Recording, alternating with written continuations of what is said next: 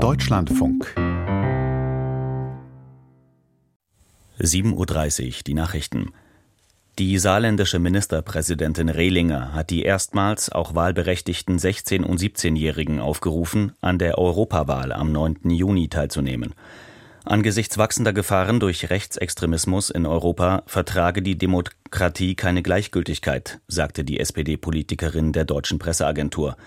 Es sei für die Jugendlichen eine erste Gelegenheit, ihre Zukunft zu gestalten und sich für die Demokratie einzusetzen. Es gehe auch um die Frage, in was für einer Gesellschaft die jungen Menschen leben wollten, erklärte Rehlinger.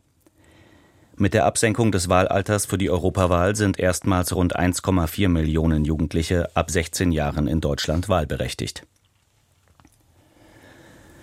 Bundesarbeitsminister Heil rechnet mit einer Rentenerhöhung über der Inflationsrate zum 1. Juli. Die genauen Zahlen dürften sich im Mai ergeben, sagte der SPD-Politiker im ARD-Fernsehen. Heil verwies auf die Tariferhöhungen am Arbeitsmarkt. Wenn die Tarif- und Lohnabschlüsse gut seien, sei das immer ein Jahr später die Grundlage für die Rentenerhöhung.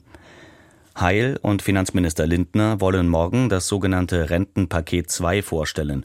Darin soll das Rentenniveau auch für die Zeit nach 2025 bis zum Jahr 2029 auf 48 Prozent festgeschrieben werden. Die Suche nach den ehemaligen RAF-Terroristen Garweg und Staub läuft weiter. Gestern Abend durchsuchten Beamte eine Wohnung in Berlin-Friedrichshain, wie das federführende Landeskriminalamt Niedersachsen mitteilte. Festgenommen wurde niemand. Zuvor hatte die Polizei in einem Großeinsatz bereits Teile eines linksalternativen Bauwagengeländes durchsucht. Ein Bauwagencontainer soll von Garweg benutzt worden sein und wurde beschlagnahmt. Vergangenen Montag war ebenfalls in Berlin die frühere RAF-Terroristin Klette festgenommen worden. Staub und Garweg waren wie Klette vor über 30 Jahren untergetaucht. Die Gewerkschaft deutscher Lokomotivführer will am Vormittag über das weitere Vorgehen im Tarifkonflikt mit der Bahn informieren. Der GDL-Vorsitzende Weselski könnte bei der Pressekonferenz in Berlin einen konkreten Zeitraum für einen erneuten Streik nennen – die selbst auferlegte sogenannte Friedenspflicht endete gestern. Zuvor waren Verhandlungen zwischen der Lokführergewerkschaft und der Bahn ohne Ergebnis abgebrochen worden, wie der Konzern am vergangenen Donnerstag mitteilte. Als Hauptstreitpunkt gilt weiter die Forderung der GDL nach einer 35-Stunden-Woche bei vollem Lohnausgleich. Bundesverkehrsminister Wissing warnte vor neuen Streiks und forderte eine Wiederaufnahme der Gespräche. Mit dem Beharren auf Maximalpositionen komme man nicht weiter, sagte der FDP-Politiker der Bild am Sonntag. Nach einem Raketenbeschuss aus dem Libanon ist die israelische Armee nach eigenen Angaben erneut gegen Stellungen der vom Iran unterstützten Hisbollah-Miliz vorgegangen.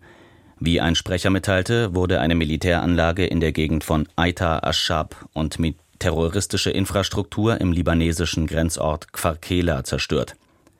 Demnach erfolgten die Angriffe, nachdem mehrere Raketen aus dem Libanon in Richtung Israel abgefeuert worden waren. Die Angaben des israelischen Militärs konnten zunächst nicht unabhängig überprüft werden.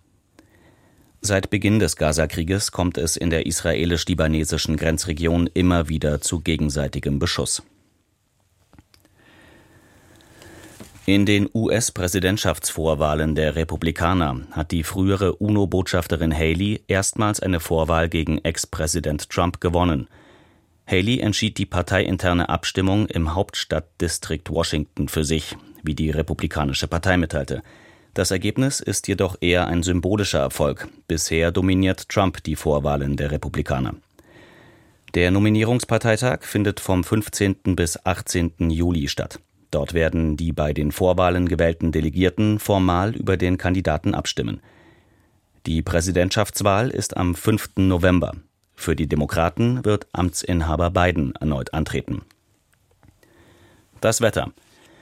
Im Norden und Westen sowie gebietsweise im Osten stark bewölkt und bis in die Mittagsstunden teils neblig trüb, vereinzelt etwas Sprühregen. Im Süden nach Nebelauflösung sonnig, Temperaturen 8 bis 15 Grad. Morgen dichte Bewölkung und nur hier und da etwas Sonne, örtlich Schauer 5 bis 12 Grad. Die weiteren Aussichten. Am Mittwoch im Süden bei bedecktem Himmel weiter anhaltende Niederschläge, sonst nur wenig Regen und im Tagesverlauf sonnige Auflockerungen 6 bis 12 Grad. Das waren die Nachrichten.